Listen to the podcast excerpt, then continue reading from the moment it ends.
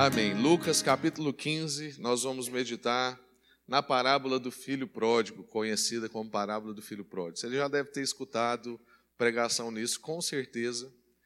É, como eu disse, esse é o, o queridinho dos textos da Escritura, é, muito usado para pregações evangelísticas. Eu tenho uma relação muito afetiva com esse texto, porque foi a primeira vez que eu compartilhei as, as Escrituras publicamente foi nesse texto, numa praça pública em Rubiataba. Eu tinha 14 anos de idade. A gente estava fazendo uma ação evangelística e o tio lá, né, o, líder da igreja na época, chegou em mim no ônibus, caminho para lá, e falou assim: se prepare, porque amanhã de manhã você vai falar na praça. E eu nunca tinha falado em público e falei para ele que era impossível. Eu sou muito tímido, ainda que algumas pessoas não achem. E é um desafio para me pregar. Esses dias eu estava lembrando da minha primeira pregação aqui na igreja.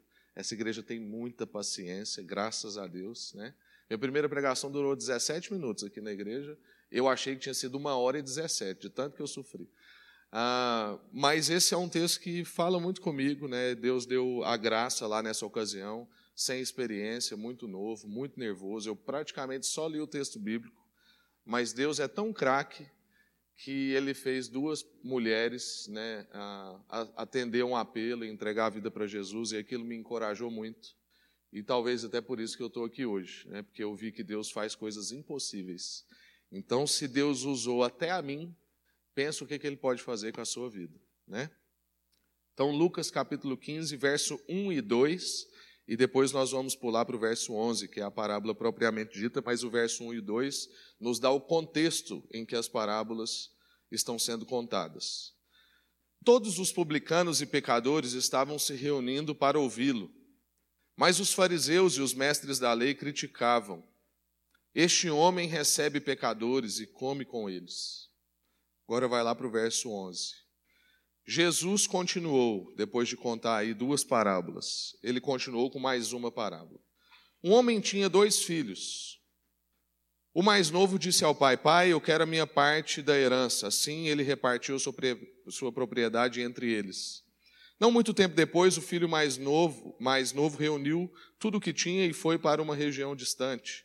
E lá desperdiçou os seus bens vivendo irresponsavelmente. Depois de ter gasto tudo, houve uma grande fome em toda aquela região e ele começou a passar necessidade. Por isso foi empregar-se com um dos cidadãos daquela região que o mandou para o seu campo a fim de cuidar dos porcos. Ele desejava encher o estômago com as vagens de alfarrobeira que os porcos comiam, mas ninguém lhe dava nada. Caindo em si, ele disse: Quantos empregados do meu pai têm comida de sobra, e eu aqui morrendo de fome? Eu me porei a caminho e voltarei para o meu pai e lhe direi: Pai, pequei contra o céu e contra ti, contra ti. Não sou digno, não sou mais digno de ser chamado seu filho. Trata-me como um dos seus empregados. A seguir, levantou-se e foi para o seu pai. Estando ainda longe, o seu pai o viu e, cheio de compaixão, correu para o seu filho e o abraçou e o beijou. O filho lhe disse: Pai, pequei contra o céu e contra ti. Não sou mais digno de ser chamado seu filho. Mas o pai disse ao seu servo: Depressa, tragam a melhor roupa e vistam nele. Coloquem um anel em seu dedo e calçados em seus pés. Tragam o um novilho gordo e matem-no. Vamos fazer uma festa e alegrar-nos, pois esse meu filho estava morto e voltou à vida. Estava perdido e foi achado. E começaram a festejar o seu regresso.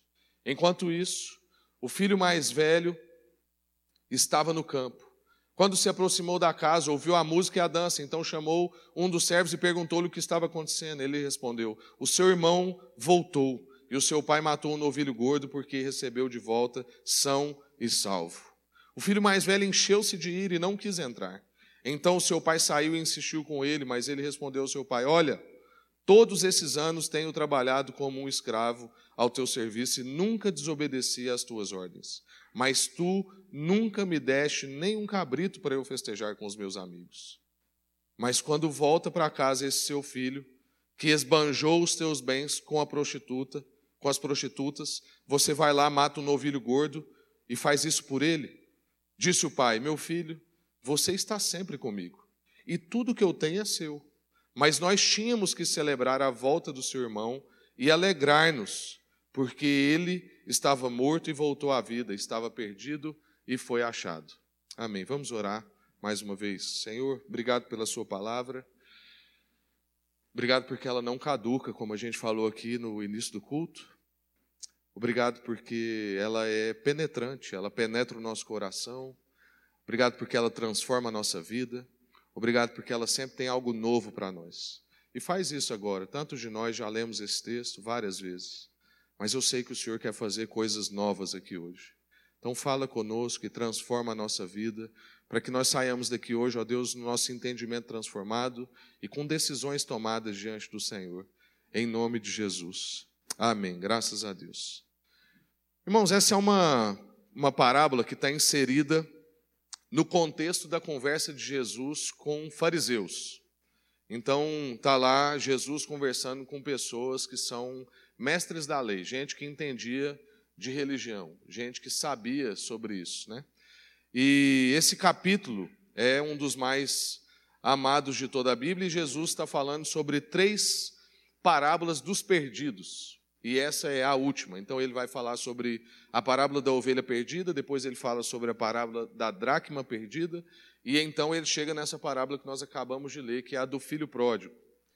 Essas palavras são palavras geralmente direcionadas num ambiente, como eu disse, de uma pregação evangelística. Né? Bem, um, um Billy Graham faria isso bem melhor do que eu estou fazendo aqui. Mas por que, que isso são consideradas é, palavras para esse objetivo? É porque o objetivo dela é alcançar alguém que está perdido, mas também orientar gente que não acha que está perdido, mas está, como o caso dos fariseus. Então, os fariseus, como eu disse, eram mestres da lei, gente entendida de Bíblia, gente que sabia sobre religião, e gente que não achava que estava perdido porque justamente dominava bem a religião. Mas esse tipo de história que Jesus está trazendo serve para despertar quem está perdido mas serve também para confrontar quem acha que não está perdido, mas está. Como, por exemplo, o nosso caso. Gente que vem na igreja, que conhece pregação, que ouve no YouTube e acha que está por cima da carne seca, mas que na verdade está com a carne bem seca, né?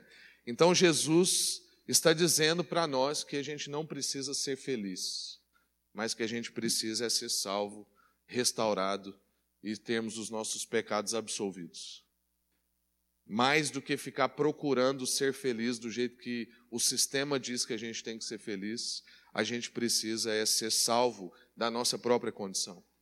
Os fariseus, nesse caso, né, não aceitavam a restauração de gente. Um fariseu achava que era impossível alguém ser restaurado por Deus. E essa é a grande crise que eles estão vivendo. E é sobre isso justamente que Jesus quer ensinar. Jesus quer quebrar esse paradigma de que é impossível alguém ser transformado ou restaurado. E o tema principal, o tema central disso que nós acabamos de ler aqui, é porque Deus está tratando com a gente sobre a identidade de um filho de Deus. Deus quer revelar para você e para mim como é a identidade de um filho de Deus. Tem gente que quer construir a sua relação com Deus em cima de débitos. E tem gente que quer construir a sua relação com Deus em cima de créditos. Basicamente, só existe esses dois tipos de gente. Gente que vem para Deus apresentando os seus débitos, as suas dívidas, as suas mazelas, ou gente que vem apresentar para Deus os seus créditos, os seus acertos, as suas peregrinações, os seus jejuns, as suas campanhas e tantas outras coisas. E, infelizmente, esses são os dois tipos de relação muito comuns das pessoas com Deus.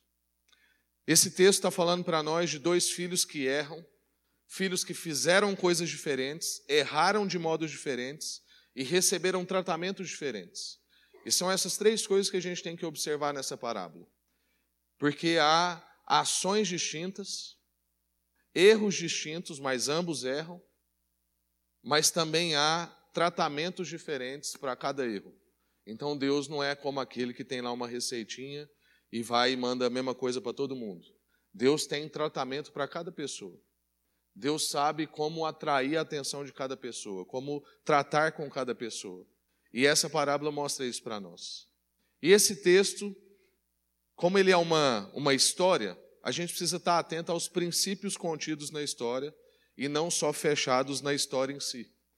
Porque esse texto não é um texto de simplesmente vá e faça como o filho mais novo.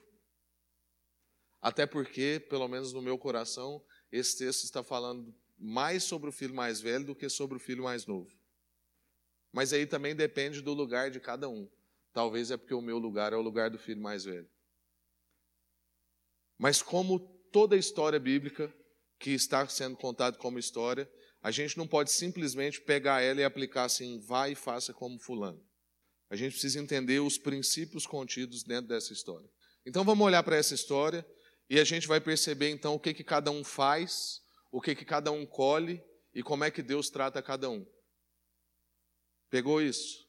Porque ambos estão fazendo alguma coisa, ambos estão colhendo alguma coisa, mas Deus está tratando ambos. E é isso que a gente quer ver. A primeira coisa, então, que eu gostaria de chamar a sua atenção nesse texto é sobre uma espiritualidade que quer acumular débitos, como a gente disse agorinha gente que quer relacionar com Deus apresentando as suas dívidas. Era o caso do filho pródigo.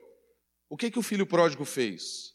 Ele quer a parte do bem que lhe cabe, ele trata o pai como morto, ele vive como se Deus não existisse, como se a vontade de Deus não existisse, ou como se o que Deus pensou não fizesse sentido ou não tivesse algum propósito na vida dele. Ele gasta o que Deus entrega para ele sem consciência de família e sem consultar o Senhor. Então tá aí, se você acha que você não é filho pródigo, medite na sua vida e pense se você não está lidando com a sua vida como se Deus estivesse morto para você. Porque tem gente que a gente pergunta para ele assim: você acha que Deus está vivo ou morto? E ele fala que está vivo. Mas na verdade ele está vivendo como se o pai estivesse morto gastando sem perguntar como deveria investir, vivendo como se aquilo que o pai pensou para a vida dele não fosse importante, não pensando sobre a vontade desse pai a respeito da sua vida. E muitos de nós ficamos então como esse filho pródigo, não pensando sobre a vontade de Deus, não pensando sobre o que Deus pensou a respeito da nossa vida e gastando os nossos dons, gastando as nossas energias, gastando as nossas capacidades, as nossas finanças, sem perguntar para Deus, sem uma consciência de família, sem consultar o Senhor sobre o porquê que nós temos o dom que temos, porquê nós temos o dinheiro que temos, porquê nós temos as forças que temos, porquê estamos onde estamos, porquê conhecemos quem conhecemos. Porque Deus não faz nada por acaso, tudo tem propósito.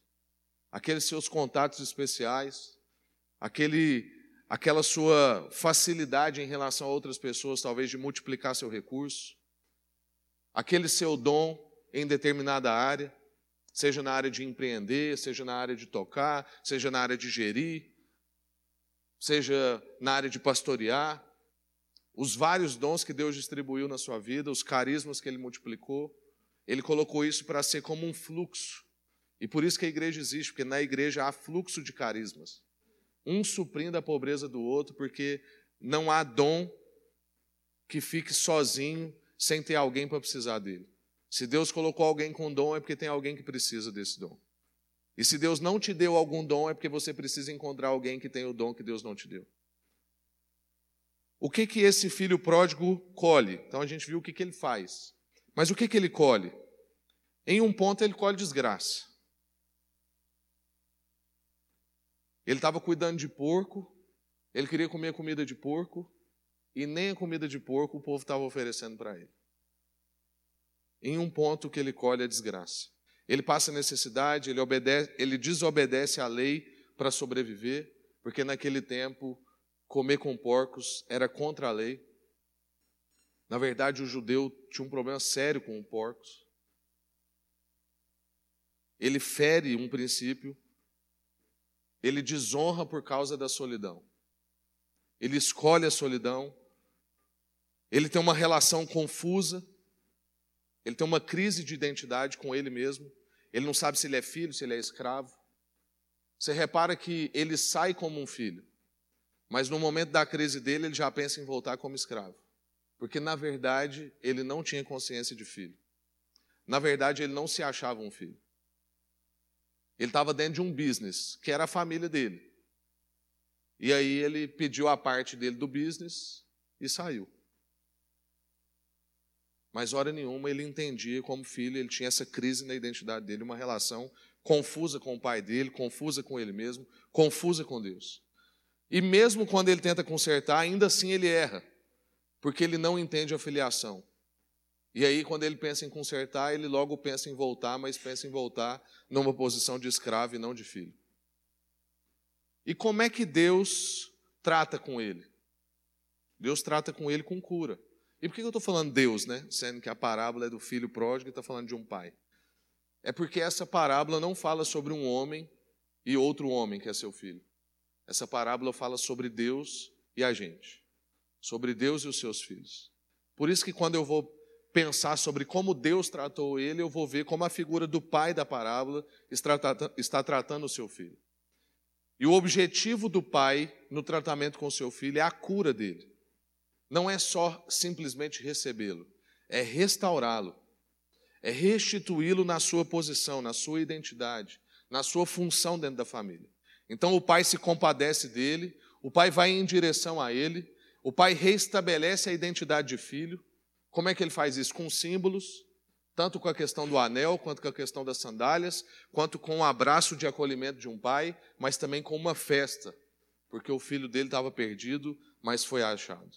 Deus trata gente que quer acumular débitos e créditos, lembrando que ele é filho. Então aqui nós temos um irmão, um filho igual a gente, que andou por aí gastando sem perguntar para Deus. Andou vivendo a sua vida como se Deus estivesse morto, como se Deus não tivesse vontade, como se Deus não tivesse direção para a vida, como se a vida não tivesse propósito, como se tudo que a gente pensa e planeja não estivesse em Deus. Mas essa pessoa, então, entende que esse não é o lugar para ele. E ele está disposto a negociar tudo. Então agora ele está disposto a voltar, mas a voltar numa condição, subcondição. E o que, que ele pensa? Vou apresentar então os meus débitos. Olha, eu pedi o que eu não devia, pedi fora de hora, eu pequei contra o céu, pequei contra o Senhor, fiz o que não era digno, eu não mereço nada, mas me recebe. Graças a Deus, que é o pai aqui, ele nem deixa o filho terminar. Eu não sei se você já reparou isso quando você lê o texto.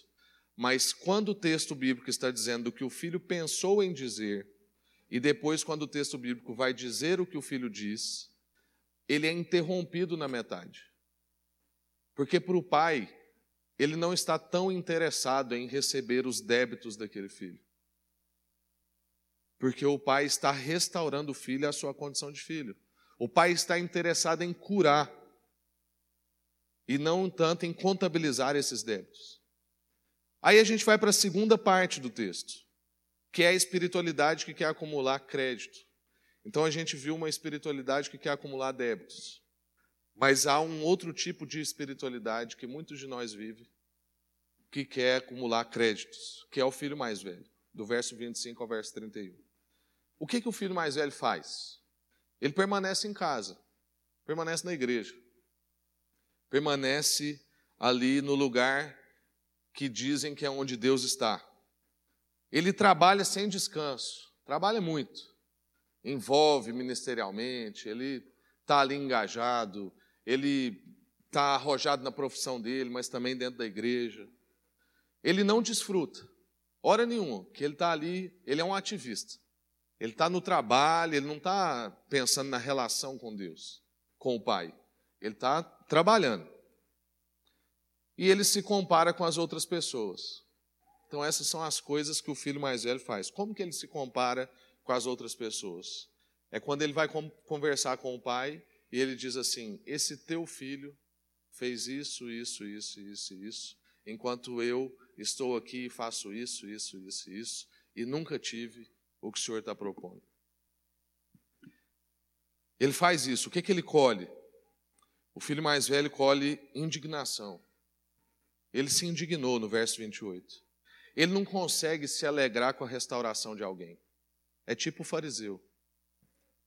Alguém estava longe, voltou, ele não dá conta de se alegrar com essa restauração. Isso acontece com a gente, às vezes, na igreja. Alguém que está com a gente, trabalhando, tal, focado. Aí a pessoa dá um curto-circuito na cabeça dela, sei lá o que acontece, ele resolve sair e fazer um monte de atrapalhado. Faz igual o filho mais velho. Mexe com prostituição, mexe com bebedeira, gasta dinheiro à toa e tal, tira foto, posta no Instagram, faz aqueles stories mais constrangedor do mundo. E aí depois a pessoa volta para a igreja. E acaba com a sua adoração, porque no momento do louvor, você está lá tentando adorar e essa pessoa está lá igual o filho pródigo, o mais novo.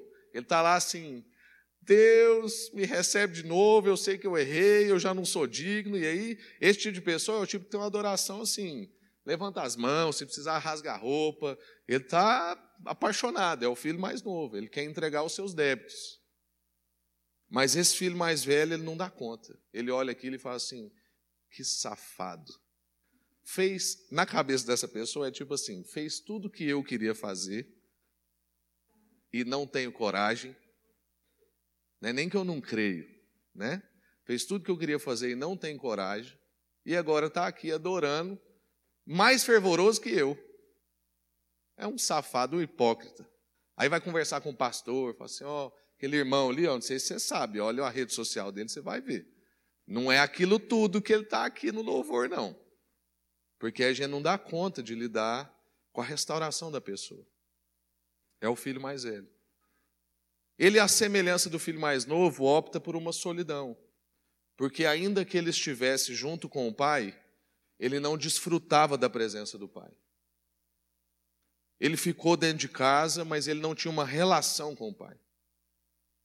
E ele também colhe um problema na sua relação familiar. Ele tem um problema com a irmandade, ele não consegue compreender família. Onde que a gente repara isso? Quando ele fala com o pai dele, esse teu filho. Não é esse meu irmão. E muitas vezes a gente, quando vai falar com Deus sobre algum irmão nosso, a gente fala nesses termos. Aquele seu filho lá está dando muito trabalho, Deus. Ou quando a gente vai falar com um irmão sobre outro irmão, aí a gente fala assim: aquele seu irmão lá tá canseira. Como se existisse duas famílias. É igual um amigo meu que uma vez era, ele era presbiteriano e foi pregar no acampamento batista. E ele disse que da hora que ele chegou até a hora que ele foi pregar, todo mundo chamando ele de primo. Aquelas piadas chatas que existem entre batista e presbiteriano. Se você não é, você não vai entender isso. Eu, eu já fui e sei como é que é. E aí, o, esse irmão meu lá, né, que eu estou falando aqui, muito sagaz, eu queria ter tido essa ideia que ele teve com, em outros ambientes. Ele pegou o microfone e a primeira coisa que ele falou foi o seguinte: Gente, boa noite. E eu quero dizer que eu estou muito chocado com o que eu estou vendo aqui, porque é o seguinte: eu, assim, tenho Deus como pai. Deus é meu pai. E como tem um monte de gente me chamando de primo, eu estou preocupado de vocês não conhecer o pai de vocês. Então eu estou aqui hoje para apresentar o nosso pai. Porque até onde eu saiba, Deus não tem irmão. Então não sei quem é esse tio que vocês ficam falando. Logo, vocês estão com um problema de paternidade. Né? Mas isso acontece na nossa vida. A gente vai tratar com as pessoas e é aquele teu irmão. Ou o cara. Eu lembro que uma vez eu aconselhei uma pessoa aqui, que não era não é da igreja, um pastor de outro ministério, ele estava vivendo uma crise profunda com o irmão da igreja dele. E ele veio conversar comigo muito nervoso, e o tempo todo ele, não, porque o cara isso, o cara aquilo, o cara aquilo outro, o cara. E ele não pode fazer isso, ele disse aquilo, ele tal. E sempre usando a expressão o cara, né? E aí depois que ele falou assim, uma meia hora, eu falei assim, ó, primeiro, não é o cara, é o seu irmão. O nosso irmão. Aí ele já quase caiu da cadeira. Eu falei assim, não, porque enquanto ele for o cara, não tem jeito de vocês resolverem, não. Mas se ele for o nosso irmão, aí tem jeito de resolver. Eu posso até te ajudar. Mas não vou te ajudar a resolver problema nenhum com cara nenhum. Só ajude você a resolver problema com os nossos irmãos. Porque quem chama Deus de pai não escolhe irmão. Não é assim?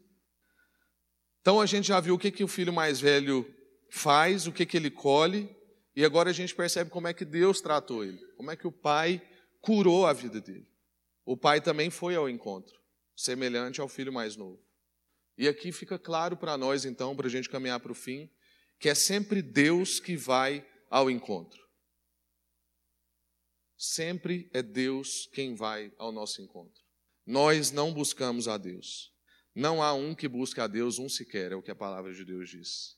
É sempre Deus quem vem ao nosso encontro. Nós não desejamos Deus naturalmente. E graças a Ele mesmo, porque Ele nos busca. Ele vai lá e reafirma a identidade do filho. Verso 31, disse o pai: Meu filho, você está sempre comigo e tudo que eu tenho é seu. E já começa com meu filho. Então, assim, não é meu servo, meu empregado, meu melhor administrador, meu bom gestor. Não, meu filho. Você está sempre aqui comigo. Tudo que eu tenho é seu. Mas a gente tinha que celebrar. E aí ele reforça a identidade. Ele usa o mesmo termo que ele usou. Porque o filho mais velho fala assim: esse teu filho. Aí o pai dele fala assim: Verso 32. Mas nós tínhamos que celebrar, celebrar a volta deste seu irmão. O pai podia ter falado, a gente tinha que celebrar essa volta, a volta desse meu filho. Mas ele não usou essa expressão. Ele disse: Nós tínhamos que celebrar a volta desse seu irmão. Ele devolve o irmão para o seu ambiente familiar. Ele devolve o irmão para dentro da sua irmandade. Irmãos, a gente poderia terminar por aqui, mas a gente precisa então entender, para a gente ir finalizar mesmo, como é que esse texto está apontando para Jesus, porque esse é um texto sobre ser filho. E todas as, toda a Escritura aponta para o Senhor Jesus. E esse texto não é diferente. Ele não está simplesmente dando para nós paradigmas morais de como ser um bom filho, de como trabalhar, porque a verdade é que ninguém consegue ser filho do jeito que Jesus foi filho. Esse texto aponta para Jesus justamente mostrando que só Jesus é um filho que não comete erros. Então a gente tanto descansa nele, como a gente também olha para ele para a gente ser um filho no padrão do nosso Senhor Jesus Cristo. Um filho do nosso Pai, mas também um filho na nossa casa. O objetivo aqui não é estabelecer que algum de nós não faz uma relação com Deus de débitos e créditos, porque hora ou outra alguns de nós apresentam os seus débitos ou os seus créditos. Vez ou outra a gente chega para Deus como quem diz assim: ó oh, Deus, eu não dou conta, eu fiz tudo errado, e é tudo bem, eu não estou falando que você não pode fazer isso. Ou vez ou outra, um de nós chega para Deus, e nessa nossa cultura desse tempo isso está ficando mais comum do que o contrário, está tendo mais filhos mais velhos agora. A gente chega para Deus e fala assim: Deus, eu fiz tal campanha, eu fiz tal jejum, eu fui na igreja tantas vezes, eu rezei cedo, eu li a Bíblia tal hora, e o Senhor não está me abençoando. Minhas finanças estão lá embaixo, meu casamento está difícil, meu filho não me obedece. E a gente apresenta então os nossos créditos para Deus, fazendo com que ele fique devedor da gente.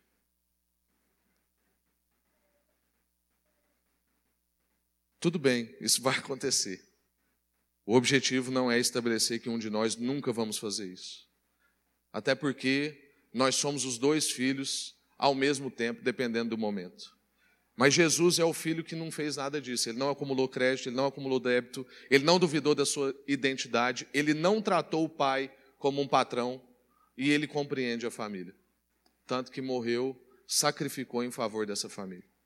Nesse caso aqui, Jesus então é o filho que não procurou essas coisas que nós estamos dizendo. Pelo contrário, o que ele fez foi abrir mão do que ele tinha em prol dos seus irmãos. Efésios 2. Desceu às partes mais baixas da terra, para que nós então pudéssemos viver como família juntamente com ele. Não requisitou para si o que era do seu direito, mas comemorou a restauração de todos aqueles que foram chamados por Deus. O que, que esse texto então ensina para a nossa vida? O que, que significa para nós?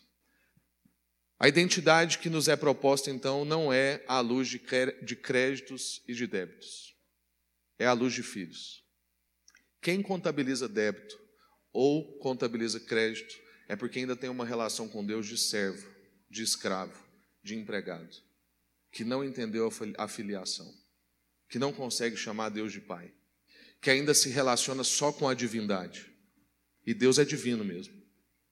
Mas o que Jesus veio revelar para nós é um avanço na compreensão, para que a gente pudesse conhecer o Pai, para que a gente então pudesse se relacionar como filho, para que nós pudéssemos ser adotados numa família.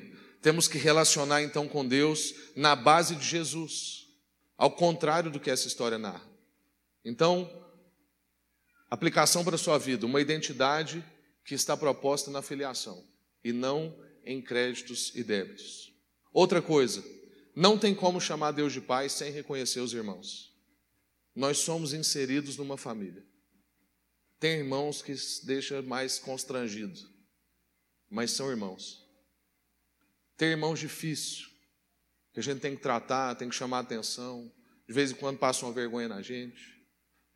Mas se você não tem isso em casa, você deve ter algum primo desse jeito. E você sabe como é que é. E nem por isso ele deixou de ser seu primo, ou seu irmão, ou sua tia, ou seu cunhado, o que for. É parte da família. Nós somos inseridos nessa família. Isso não é sobre mim, essa família que eu faço parte, é sobre Jesus nos inserindo e nos resgatando em uma família. Ter irmão de todo jeito. E a terceira e última coisa é que Jesus nos dá outras bases para o trabalho e para o desfrute. A forma como esses dois filhos trabalham e desfrutam ainda fala muito sobre a gente. Eles trabalham e não desfrutam. Outro não trabalha e quer desfrutar. E em Jesus a gente precisa então ter uma ética de trabalho e de descanso, que é o que lá no Velho Testamento é chamado de mandato cultural. Deus cria todas as coisas, coloca o homem num jardim e diz para ele: cuide e cultive. Mas ele não diz só isso. Ele dá outro mandamento que chama mandato social, que ele diz que não é bom ser sozinho. Mas também não é só isso, ele dá outro mandato que é o mandato espiritual. Cuide da sua relação com Deus.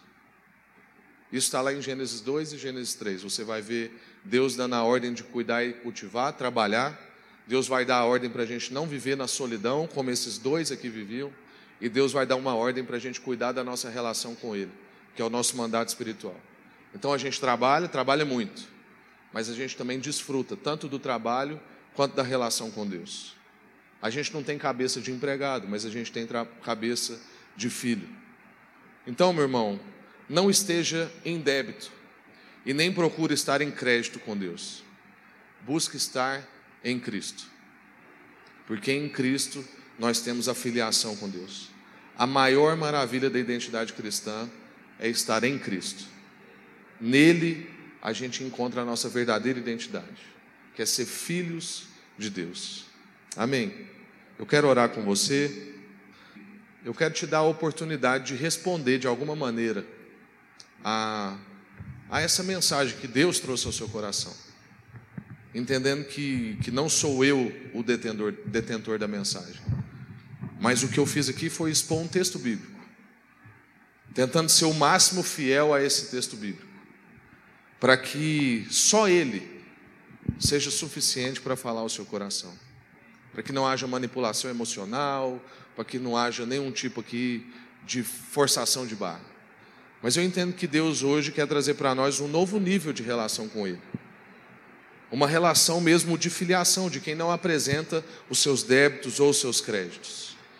De gente que não acha que é impossível, por causa da quantidade de seus erros, não serem mais aceitos por Deus. Ou de gente que acha que merece muita coisa de Deus porque acertou demais. Deus quer regular isso na nossa vida, de maneira com que a gente se relacione com Ele como filhos, nos relacionando como pais, com o Pai. Se você quer responder a isso dessa maneira, eu quero orar com você. Só peço que você faça um gesto para você romper a sua inércia. Coloque a sua mão no seu coração.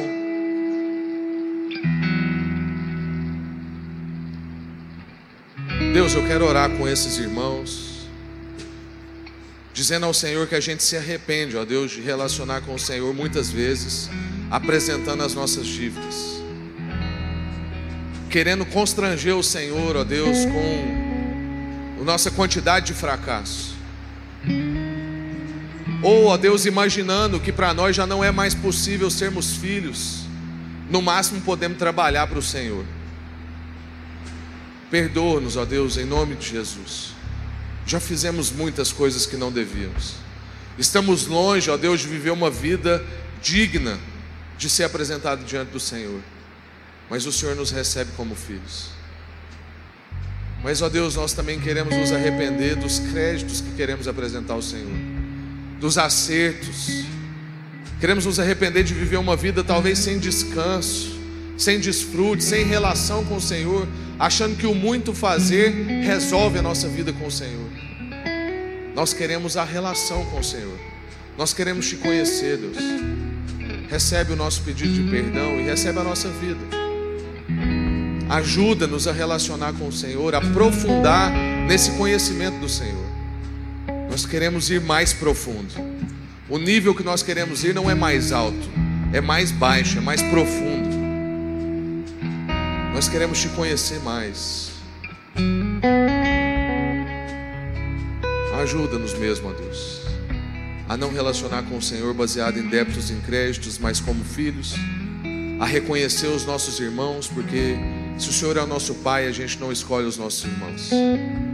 E também, ó Deus, nos ajude a ter uma nova perspectiva de trabalho e de desfrute, para que a gente não se sinta lesado, mas também não se sinta, ó Deus, não merecedor de nada. Que a gente possa ter essa dinâmica de trabalhar muito, mas de não viver sozinho e de cuidar da nossa relação com o Senhor. Em nome de Jesus. Amém. Graças a Deus.